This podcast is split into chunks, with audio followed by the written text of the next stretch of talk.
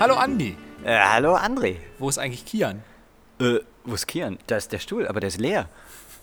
Und wo sind wir gerade? Wir sind in einem Gewächshaus äh, in Düsseldorf. Äh, unter freiem Himmel quasi. Im Botanischen Garten in Düsseldorf. Und hier passiert gerade etwas ganz schön Krasses. Und zwar was? Äh, hier sind ein paar Studenten von der Fachhochschule Düsseldorf und bauen eine Ausstellung auf. In einem der Gewächshäuser. Ach, das ist also der Grund, warum wir den ganzen Tag getackert haben. Ja, ja, das Tackern war Teil dieser Ausstellung. Es ging darum, irgendwelche merkwürdigen Gebilde fertig zu machen, die am Ende eine Dunkelkammer werden, in der Pflanzen stehen. Okay, und warum sollten Pflanzen in einer Dunkelkammer stehen? Ja, da müsste ich jetzt etwas weiter ausholen, aber vielleicht fangen wir irgendwo mal am Anfang an mit den Pflanzen und der Fluoreszenz Und den Bienen den und den Blüten. Bienen und den Blümchen. Ja, vielleicht fangen wir doch nicht ganz so früh an. Äh, sollen wir vielleicht einfach mit dem Bier anfangen? Ja? Bier ist gut. Prost. Prost. Super. Mm. Vielen Dank für die Einladung, André, und vor allem für das köstliche Altbier. Gern geschehen. Du hattest ja schon eine ganze Weile immer mal gefragt, ob du als Interviewgast bei uns mit im Podcast machen kannst. Und ähm, ja, das bot sich ja jetzt aktuell an, da ja Kian verhindert ist. Ich finde, das war andersrum. Ihr habt mich ständig gefragt, ob ich für euch was aufnehmen kann. Aber ja, ich finde es total cool, dass äh, jetzt, wo Kian krank ist, oder ist der ein Porno drehen in Mallorca? Irgendwie sowas, eins von beiden. Alles klar. Äh, dass ich da mal ein bisschen einspringen kann, vor allem das Bier dabei ist. Nachdem euer letzter Podcast ja einfach eine Werbung für Amazon war, finde ich jetzt, dass wir für Altbier werben sollten. Ja, definitiv. Also Schumacher Altbier, das Beste von allen. Wobei Ürige ist eigentlich noch besser, oder? Ja, also mir geht es gar nicht darum, welche Art von Altbier es ist, solange es Altbier ist. Denn dieser köstliche, nicht ganz süffig, sondern mehr herbe Geschmack, der rotbraune Charakter des Biers, wunderbar in Szene gesetzt durch den transparenten Fachschaftsbecher, der Fachschaft Biologie im Übrigen, wunderbar, weil mein Fach, unterstreicht einfach den Charakter des Biers auf großartige Art und Weise. Wunderbar, dass du so ein herrliches Gebräu mitgebracht hast für diesen Podcast. Gern geschehen. Also, wir haben hier so seltsame Wände für diese Ausstellung aufgebaut. Und äh, es geht irgendwie um leuchtende Pflanzen. Ja, also diese Ausstellung ist eine Geschichte, die relativ alt eigentlich schon ist, weil Pflanzen sind ungefähr zwei Milliarden Jahre alt und bevölkern den Planeten schon deutlich länger als alle Tiere, Menschen und auch Biere. Und die, ja, ja, ohne Pflanzen wäre das Leben auf dem Planeten gar nicht möglich, weil erst als die da waren, haben die angefangen, Sauerstoff zu produzieren und das ist halt das Zeug, was wir atmen. Und die Ausstellung, die hier im Botanischen Garten stattfindet, soll diese Faszination von Pflanzen ein bisschen näher bringen. Und da ist ein extrem faszinierendes Phänomen, also außer dass wir Pflanzen essen, aus Pflanzen unsere Häuser bauen, Pflanzen die Grundlage für alle fossilen Brennstoffe sind und überhaupt für alles Leben irgendwie. Und auch für Bier. Ja, äh, definitiv für Bier. Wobei Bier ist ja so ein Co-Produkt, oder? Also so Pflanze und Tier-Dingens. Was für ein Tier ist denn im Bier? Ja, Hefe. Ja, Hefe, genau. Also es gab eine lange Zeit, da hieß es bei den Botanikern, dass Pilze einfach eine besondere Form von Pflanzen sind. das ist heute vorbei. Also äh, Pilze sind ein eigenes Reich der, Tier, äh, der Lebewesen. Warte, Hefe ist ein Pilz? Hefe ist ein Pilz, natürlich ist Hefe ein Pilz. Ich dachte immer, Hefe sei, äh, sind einfach Bakterien oder sowas. Nein, Quatsch, Hefe ist ein Pilz. Im Prinzip veredelt ein Schimmel dein Bier zu einem köstlichen Getränk. Mm, Schimmelbier. Nee, nee, genau. Also du hast die Gerste und den Hopfen, das sind die beiden Pflanzen. Dann hast du den Braumeister, das ist das Tier. Und die Hefe, die das Ganze dann alkoholisch macht und den äh, Geschmack wirklich macht. Tatsächlich ist Hopfen ein zentrales Element der Ausstellung. Aha. Die Pflanze führt so ein bisschen dadurch. Hat, Nee, hat der Hopfen irgendwie eine spezielle Bedeutung? Macht er die Nacht ganz besonders hell oder? äh, Hopfen ist einfach eine coole Pflanze. Also nicht nur, weil man daraus Bier machen kann, sondern auch, weil er sehr, sehr schnell wächst. Das heißt, äh, an guten Sommertagen, wo der Hopfen genug Wasser hat, kann der einfach 30 Zentimeter wachsen. Pro, Wow. pro Tag. Das ist richtig krass. Das den ist ja, das ist ja krasser als Bambus. krasser als Bambus, ja definitiv. Es ist halt auch so eine Rankpflanze, die so hoch geht.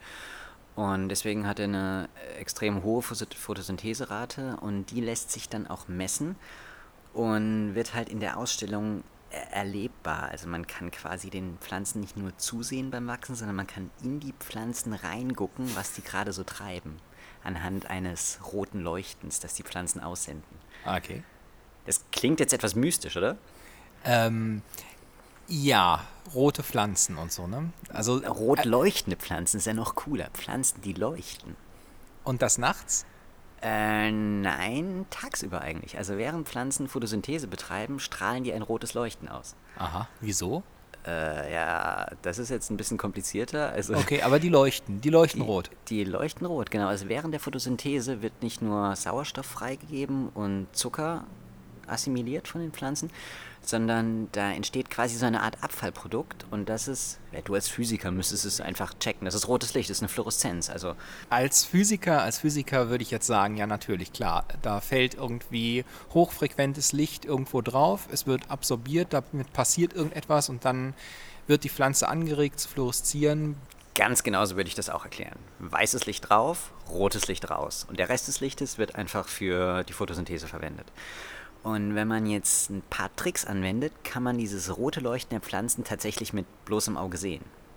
Ah, cool. Ja, das ist das mit diesen gelben Folien, ne? Ja, genau. Also wenn man die Photosynthese anregt, nicht mit weißem Licht, sondern mit einem blauen Licht und dann eine Filterfolie davor packt, die das blaue Licht ausschließt und das rote Licht der Fluoreszenz durchlässt, kann man es auf einmal mit dem eigenen Auge sehen. Und den Trick wenden wir in der Ausstellung an, um die äh, Photosynthese quasi sichtbar zu machen für das menschliche Auge. Das heißt, wenn ich jetzt zu euch in die Ausstellung kommen würde, dann würde ich als erstes mal eine Brille bekommen und da durchlaufen dürfen. Ja, ist natürlich Brille. nicht so einfach. Also die Ausstellung äh, versucht den Besucher wirklich ganz vorne abzuholen. Was ist eine Pflanze? Was macht die so? Dann wird die Photosynthese so ein bisschen erklärt und auch veranschaulicht, an welchem Punkt der Photosynthese dieses rote Leuchten entsteht und was mhm. das Signal bedeutet. Und dann kommt man tatsächlich in eine Dunkelkammer, in der Pflanzen stehen. Und da hängen dann Brillen und dann sind äh, solche Lampen, die so ein extrem grelles blaues Licht ausstrahlen. Und das sieht man aber gar nicht, wenn man diese Brille aufhat. Und wenn man dann aber die Pflanzen aus anleuchtet mit dem blauen Licht, strahlen die auf einmal rot. Und das ist der, mhm. der Beweis, der äh, Fluoreszenzbeweis. Ah, cool. Entschuldigung, das Bier. Ähm ja, das ist ja, das ist ja cool. Und du bist involviert, hast du mir gesagt, weil du der Kurator der ganzen Veranstaltung bist? Ja, man nennt mich den Kurator der Ausstellung. Das ist der coolste Titel, den ich bisher erlangt habe, würde ich fast vermuten. Ja, also ich, ah, ich dachte, ich dachte, das wäre Schwertkampf-Weltmeister gewesen. Ne, ich war ja nur auf dem dritten Platz. Ich war ja gar nicht Schwertkampf-Weltmeister. Aber ich glaube, das ist Thema für einen anderen Podcast. Und da solltest du auch eher den Clemens fragen, weil der ist, glaube ich, der Oberbob. ähm, nee, Teil meiner Forschung oder sogar der Arbeit am Forschungszentrum Jülich äh, war diese Fluoreszenzforschung, also Photosyntheseforschung. Und da haben wir aus verschiedenen Ebenen versucht, Fluoreszenz zu messen, also die Photosyntheseleistung der Pflanzen, und zwar am Boden, in der Luft und irgendwann auch mal vom Weltraum aus. Man könnte also sagen, du hast deine ganze Promotion auf der grünen Wiese gelegen und Drohne geflogen. Ja, und das Coole dabei ist, dass man diese Messungen nur machen kann, wenn gutes Wetter ist. Das heißt, ich habe nicht nur auf der grünen Wiese gelegen, sondern ich habe nur bei gutem Wetter auf der grünen Wiese gelegen. Das Schlimme ist, dass man dabei nicht trinken darf. Don't drink and fly. Don't drink and fly. Ja, äh, und die schöne Sache an dieser ganzen Fluoreszenzmessung ist, das Ganze ist so faszinierend. Also Pflanzenforscher sprechen davon, dass die Fluoreszenzmessung, die nicht invasive, also die Fluoreszenzmessung ohne die Pflanzen zu berühren, äh, und das über eine große Fläche, also sagen wir über ein ganzes, äh, über NRW zum Beispiel, über Nordrhein-Westfalen oder über die ganze Welt, ist der heilige Gral der Pflanzenwissenschaften. Der heilige Gral. Es gibt in vielen Bereichen der Heiligen Gral. Also der Heilige Gral des Bieres zum Beispiel ist das Altbier. Der Heilige Gral der Pflanzenwissenschaften ist Photosynthesemessung über den gesamten Planeten hinweg. Warte, ich, ich, ich überlege gerade was. Und zwar, ähm, wenn, man, wenn man Aliens sucht, also wenn man Leben außerhalb der Erde sucht, mhm. dann sucht man ja eigentlich immer so irgendwie nach dem blauen Planeten, weil der so sehr wasservoll hat. Aber müsste man dann nicht eigentlich nach einem rot leuchtenden Planeten suchen? Ja, nee, es ist eigentlich sogar viel einfacher. Also es gibt wirklich ein Paper, wo ein äh, Wissenschaftler sich das Spektrum von den Planeten angeguckt hat. Das ist ja, glaube ich, eine gängige Geschichte, dass man das Spektrum der Planeten misst. Und äh, wenn Ja, ja, noch nicht so ganz. Also einzelne Planetenspektren kann man noch nicht messen außerhalb des Sonnensystems. Man hat ja jetzt Exoplaneten gefunden, aber einzelne Planeten zu messen, das wird jetzt erst demnächst möglich sein, wenn, ähm, wie heißt das Ding noch gleich? Das nächste, We also das nächstgrößere, Ah, das James Webb. Das großartigste Projekt der Menschheit. Dem James Webb Teleskop müsste es möglich sein, zumindest bei den näher gelegenen Sternen einzelne Planeten zu beobachten und dann auch Spektren aufzunehmen. Also es gibt ein Paper, das habe ich im letzten Jahr gelesen, da äh, schaut sich jemand das Spektrum von einigen Planeten an, ich glaube in dem Moment, wo die Sonne durchwandert wird, Ah. und hat postuliert, dass wenn Pflanzen auf diesem Planeten leben müssten, dass der Planet im Nahinfrarot ein bisschen mehr reflektieren würde als im Rot. Äh, das ist ganz typisch für Pflanzen, weil die halt äh, im Nahinfrarot alles reflektieren und im Rot alles absorbieren. Ähm, hat aber keinen einzigen Planeten gefunden, bei dem das so wäre. Allerdings hast du vollkommen recht, wenn es Pflanzen geben sollte außerhalb äh, unseres Planeten, dann müsste man die auf diese Art finden können. Das wäre sehr, sehr cool. ja. Man könnte also sagen, sollten wir eines Tages Leben außerhalb der Erde finden, war deine Forschung involviert. Äh, ja, ja, also äh, das ist ein bisschen früher, was da gemacht wurde. Aber ja, Passt auch gerade, weil ähm, heute Morgen im Radio habe ich auch gehört, heute war wohl der Jahrestag der 50. oder 60. oder whatever vom Roswell-Absturz. der Roswell-Absturz, ja, coole Geschichte. da bist du gelandet, oder? Ja, ja, ja, ja. Und dann haben sie mir, dann haben sie mir einfach mein Raumschiff weggenommen. Die Schweine. Und seitdem versuchst du ein neues zu bauen, aber baust einfach nur Luftschiffe. Ja, ja, sie werden mich irgendwann nach Hause bringen. Ja. Äh, dazu aber noch eine coole Geschichte. Es gibt einige Pflanzensamen, die tatsächlich im Weltraum überleben können. Ähm, ich kenne nur das Bärchentier. Ein Bärchentier? Äh, ja, äh, heißt das so? Das Bärchentierchen oder das Bärtierchen? Das Kartoffeltierchen. Pantoffeltierchen. Pantoffeltierchen. Genau, das Pantoffeltierchen. Ja, genau. Ja, das sieht aus wie so ein Gummibärchen. Ja, ja, wie eine Kartoffel. Genau, von denen wusste ich, dass die irgendwie im Weltraum überleben können. Die sind irgendwie unkaputtbar, ne? Ja, ja, aber ein paar Pflanzensamen kriegen das auch hin. Und die könnten dann im Prinzip intergalaktische Reisen unternehmen von vielen Millionen Jahren und dann. Nee, so lange würden die, glaube ich, nicht überleben.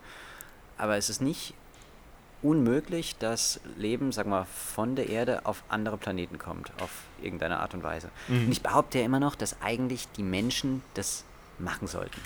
Wir sind eigentlich die Carrier für das Leben. Ja, das tun wir doch garantiert jetzt schon. Wenn wir irgendwie einen, einen Rover auf den Mars schicken, der ist doch garantiert nicht hundertprozentig steril. Ja, dann müllen wir den ganzen Mars mit irgendwelchen Schrottbakterien, Viren und Flechten zu und der Also- Mars Rover zieht so eine Spur der Infektion hinter sich her. ja, des Lebens, des Lebens. Ja, also da gibt es wohl schon irgendwie Protokolle, mit denen darauf sicher gegangen werden soll, dass man nicht irgendwie Sporen und sonst was von der Erde zum Mars oder wo auch immer hinschickt, damit man nicht hinterher dort irdisches Leben findet, falls man irgendwann welches findet. Aber ich, ich wette mit dir, dass da einiges mitfliegt. Ja, aber das ist doch genau falsch rum. Das ist eigentlich so eine Sache, die ich immer mal machen wollte. Oder die gemacht werden sollte. Man sollte so einen Satelliten bauen, der voll ist mit Schleim und Bakterien und Algen und Viren, also mit so ganz basalem Leben und auch mit Plutonium oder irgendwas anderem, was richtig fies strahlt.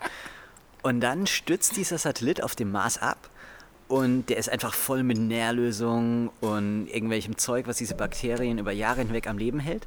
Und das Plutonium verstrahlt die immer so richtig schön, dass die anständig mutagenisiert werden, die Bakterien. Und dann, nach einer Weile, fangen die an, sich an ihren neues, neuen Lebensraum anzupassen, weil die ja richtig schön mutagenisiert werden. Und können sich da ausbreiten. Und dann hat man so kleine Punkte des Lebens auf dem Mars gesetzt und äh, kann den Planeten so terraformen, einfach so. Mit ein bisschen Plutonium und Bakterien. Alles klar, wir schicken die Grippe auf den Mars und gucken, was in 100 Jahren da wächst. Ja, da gab es mal einen coolen Zombie-Film mit Mars-Zombies. Ich meine, das ist ja immer noch, also das ist ja immer sowas, was ich mir denke, das ist eine echt geschickte Lösung. Irgendwie das Problem ist ja wohl so, dass man ja nicht wirklich weiß, wie DNA zum ersten Mal entstanden ist. Und ich finde diese Erklärung, naja, die kam mit Kometen und Asteroiden auf die Erde, die finde ich so genial, weil damit lagert man einfach das Problem aus. Wo sie herkommt, wir wissen es immer noch nicht, aber mit Kometen zumindest hierher. Ja, das ist nicht mehr unser Problem, genau. Nee, da finde ich die Ursuppentheorie deutlich cooler. Einfach ein bisschen Blitze in eine Pfütze voller Müll schießen und dann entsteht da Leben. Ja, aber Ursuppe produziert doch nur Aminosäuren, die produziert doch nicht gleich eine DNA. Ja, aber dann hofft man, dass in ein paar Millionen Jahren mehr auch ein bisschen DNA dabei entsteht. und es ging ja auch los mit der RNA-Welt. Also die DNA ist ja nur ein Abklatsch der RNA. Und die RNA zu kriegen ist deutlich einfacher von Aminosäuren aus. Ach so, okay. Na, ich ja. bin Physiker, ich habe von sowas keine Ahnung. Ich weiß nur, wie man Lasern drauf schießt und dann kaputt macht. ja, das, als Physiker ist man ein bisschen destruktiver, oder? Man versucht die Dinge in ihre wirklich elementarsten Bestandteile zu zerlegen. Und es ist nicht nur, dass man mit einer Abrissbirne ein Haus in Ziegelsteine zerlegt, sondern man zerlegt sogar die Atome eines Ziegelsteins in Teilchen, die so klein sind, dass sie kaum nachweisbar sind. Das ist schon herrlich. Ja, ja, das ist, das ist meine Welt. Das ist meine Welt. Ähm, ja, genau. Aber leuchtende Pflanzen ist ja auch so irgendwie, keine Ahnung. Ähm, was hätte das denn, wenn man das, wenn man das, also wenn man das jetzt weiterdenkt, man hat jetzt diese leuchtenden Pflanzen und das ist natürlich jetzt schön, da kommen Leute, können die sich angucken. Ähm, hat das irgendeinen Effekt, dass man das kennt? Ähm, ich glaube ja. Also man stelle sich vor, man nimmt so eine Pflanze als passiven grünen Gegenstand im Zimmer wahr, der ab und zu mal ein bisschen Wasser braucht und dann halt wächst über die Zeit hinweg.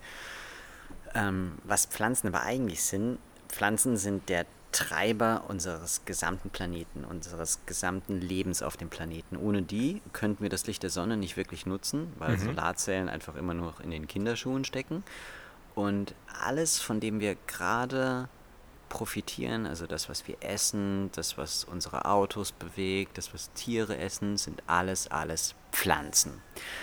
Und das ist der erste Abschnitt dieser Ausstellung. Wir versuchen den Leuten klarzumachen, wie wichtig Pflanzen für uns sind und für das Leben auf dem Planeten. Und der zweite Schritt der Ausstellung ist dann ein bisschen zu zeigen, wo die Forschung gerade steht und was die Forschung über Pflanzen aussagen und vor allem über die Photosynthese, also den Mechanismus, der das Licht der Sonne oder die Energie der Sonne, die in diesem Licht steckt, wirklich dann umwandelt in das, was wir essen oder das Holz, aus dem wir unsere Häuser bauen.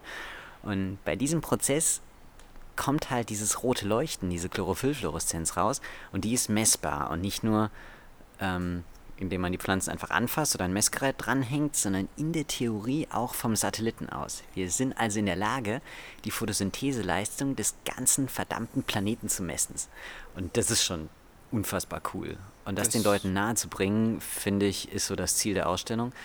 Und nicht nur nahezubringen, sondern auch erlebbar zu machen, indem man diese Fluoreszenz selber sehen kann. Das ist natürlich tierisch cool, klar.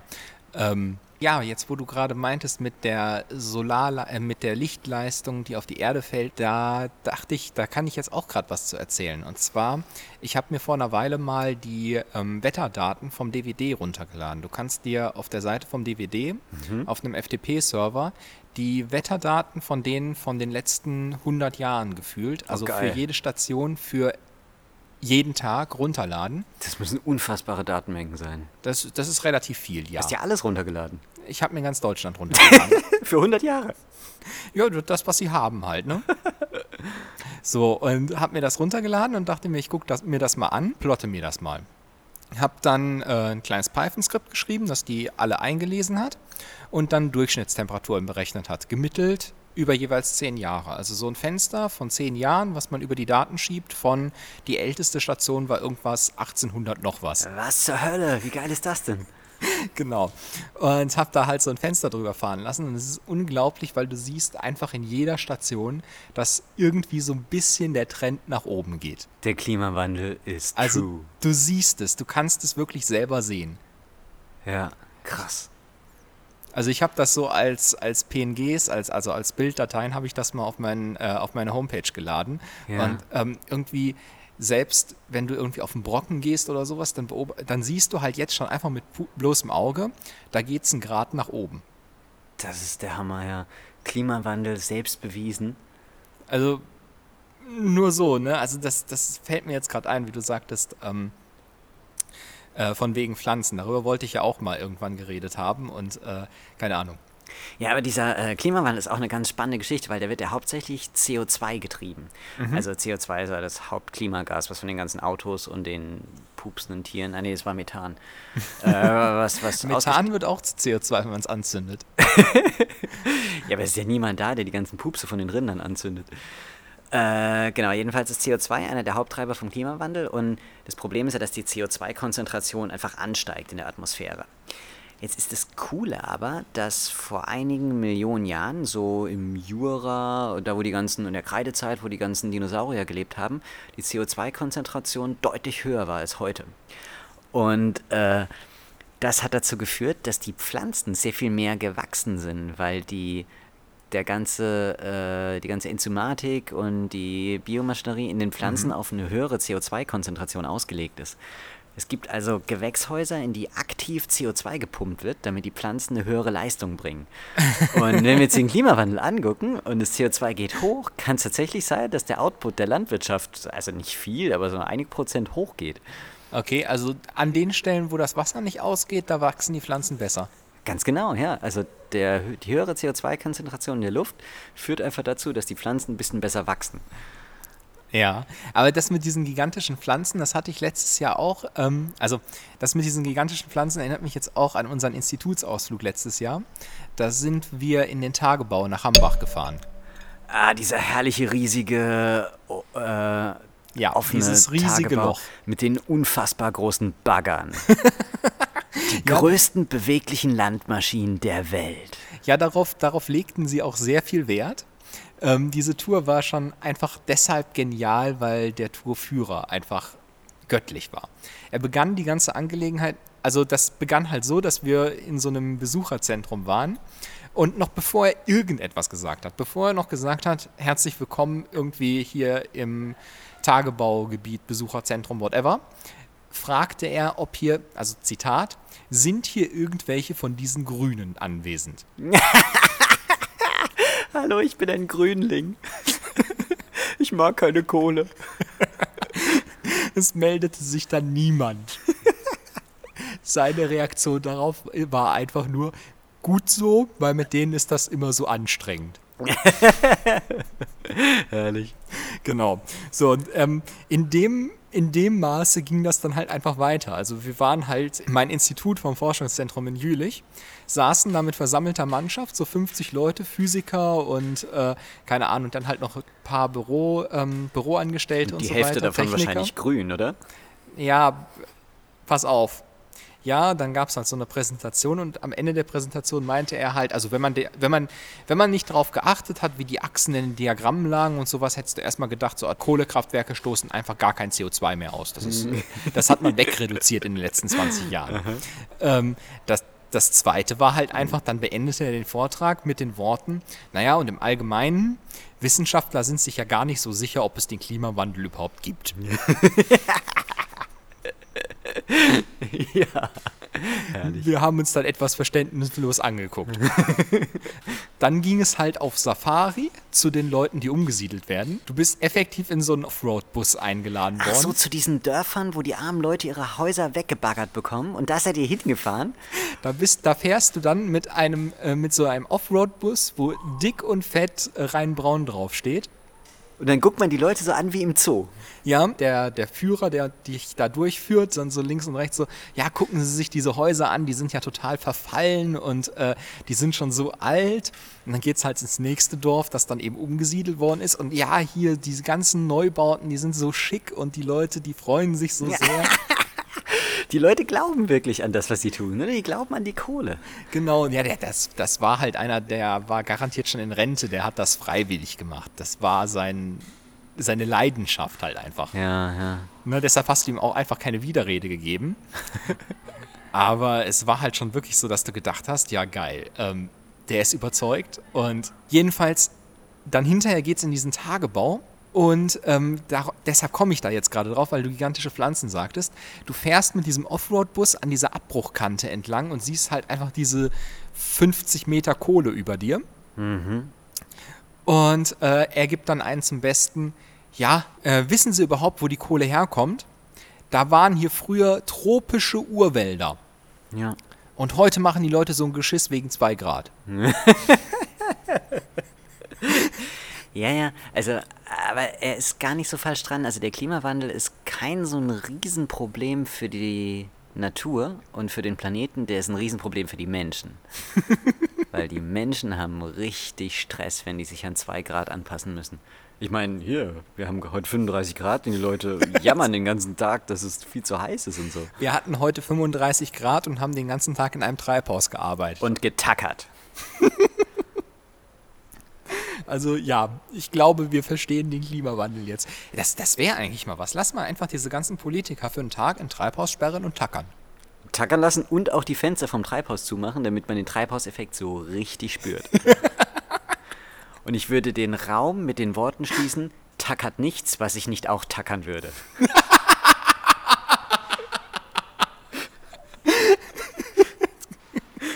und dann würden wir am nächsten Tag wiederkommen und ich glaube, dann hätten wir dieses Klimaprotokoll wirklich verabschiedet, oder? Also, ja, ja, so in die Richtung. Wir würden so nur noch Elektroautos fahren. Das einzige Problem an der ganzen Sache wäre natürlich, du müsstest das wirklich weiträumig absperren, weil so ein Glashaus lässt sich ziemlich leicht einwerfen. Ja, aber die ganzen Linksautonomen, die würde man in ein anderes Treibhaus sperren. Zusammen mit den Rechtsautonomen. Und draußen würden so Balljungen stehen, die die Steine immer wieder reinschmeißen. Nein, nein, nein, nein, nein, nein, nein, keine Balljungen. Da stellen wir so Leute auf mit, ähm, mit Tennisschlägern. Mit Tennisschlägern, die die Steine wieder zurück ins Glashaus werfen. Und am Ende besteht das Glashaus nur noch aus Stahlträgern. ja, das wäre viel wert. Problem erkannt, Problem gebannt. Okay, aber hörst du im Hintergrund ständig diesen Tacker? Äh, ich weiß nicht, ich dachte eigentlich, das wäre hier die Dachfenstersteuerung. Nee, ich bin mir ziemlich sicher, dass im Gewächshaus nebenan, wo die Ausstellung entsteht, gerade getackert wird. Sollen wir uns da nochmal dazu gesellen dann gleich? Wir können gleich nochmal hingehen und schauen, wer wen tackert. Äh, möglicherweise gibt es auch einfach gerade eine Tackerschlacht. Die Tackerschlacht, ja, da sind noch so viele Tackernadeln übrig, die müssen halt weg. Die stecken dann in den Leuten. Oh ja, das klingt nach Spaß. Ja. Es ist aber schon beeindruckend, was diese Designstudenten einfach auf die Beine gestellt haben. Also man, man erzählt denen so, das sind so Pflanzen, die leuchten und dann setzen die sich hin und verstecken sich in ihrem Kämmerlein und dann denken die sich Sachen aus, die sich einfach ein normaler Mensch gar nicht ausdenken könnte. Und jetzt ist das so ein geheimnisvoller, mythischer Kubus, umgeben von Hopfen und anderen tollen Pflanzen, die kein Bier produzieren. Und im Inneren dieses Kubus sind äh, Lampen, die kapazitiv leuchten, wenn man sie an, anfasst. Draußen ist ein, Photosynth ein mechanisches Photosynthesemodell. Äh, sowas kann man sich nicht ausdenken. Das ist, das ist der Hammer. Ja, scheinbar gibt es dann doch Leute, die sich das ausdenken könnten. Die, die halt wesentlich kreativer sind als wir. du meinst, deren Kreativität nicht durch viele Jahre von wirrer Forschung in Bahn gelenkt wurde, die heute kein Mensch mehr nachvollziehen kann. Ja, ja, genau sowas. Genau sowas. Ja, gut, dass es solche Menschen gibt. Ähm, vielleicht solltest du auch mal sagen, wo findet man das eigentlich? Genau, die Ausstellung findet im Botanischen Garten der Heinrich-Heine-Universität Düsseldorf statt und ist quasi ganztägig geöffnet. Eintritt ist frei und das Ganze ist im Gewächshaus der Orangerie. Es gibt sogar Parkplätze und eine super Bahnanbindung. Ja, jetzt hast du natürlich das Wichtigste vergessen. Ne? Wer zur Eröffnung am Dienstag da ist, da gibt es auch noch Freibier. Nein, nein, nein, die Eröffnung ist closed. Das ist nur für geladene Gäste. Ach so. Beziehungsweise, wer weiß, wie viele Leute diesen Podcast hören und es schaffen. Wer auch immer diesen Podcast hört, ist jetzt ein geladener Gast.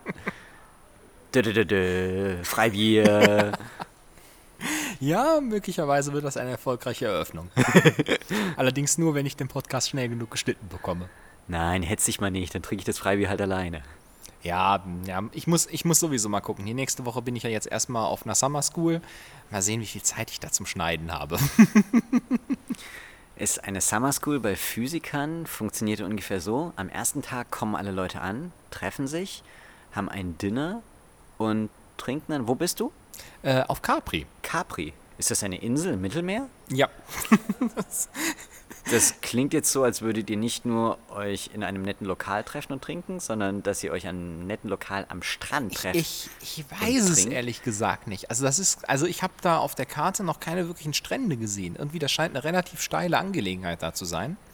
Ähm, ich bin echt mal gespannt. Also keine Ahnung, wirklich.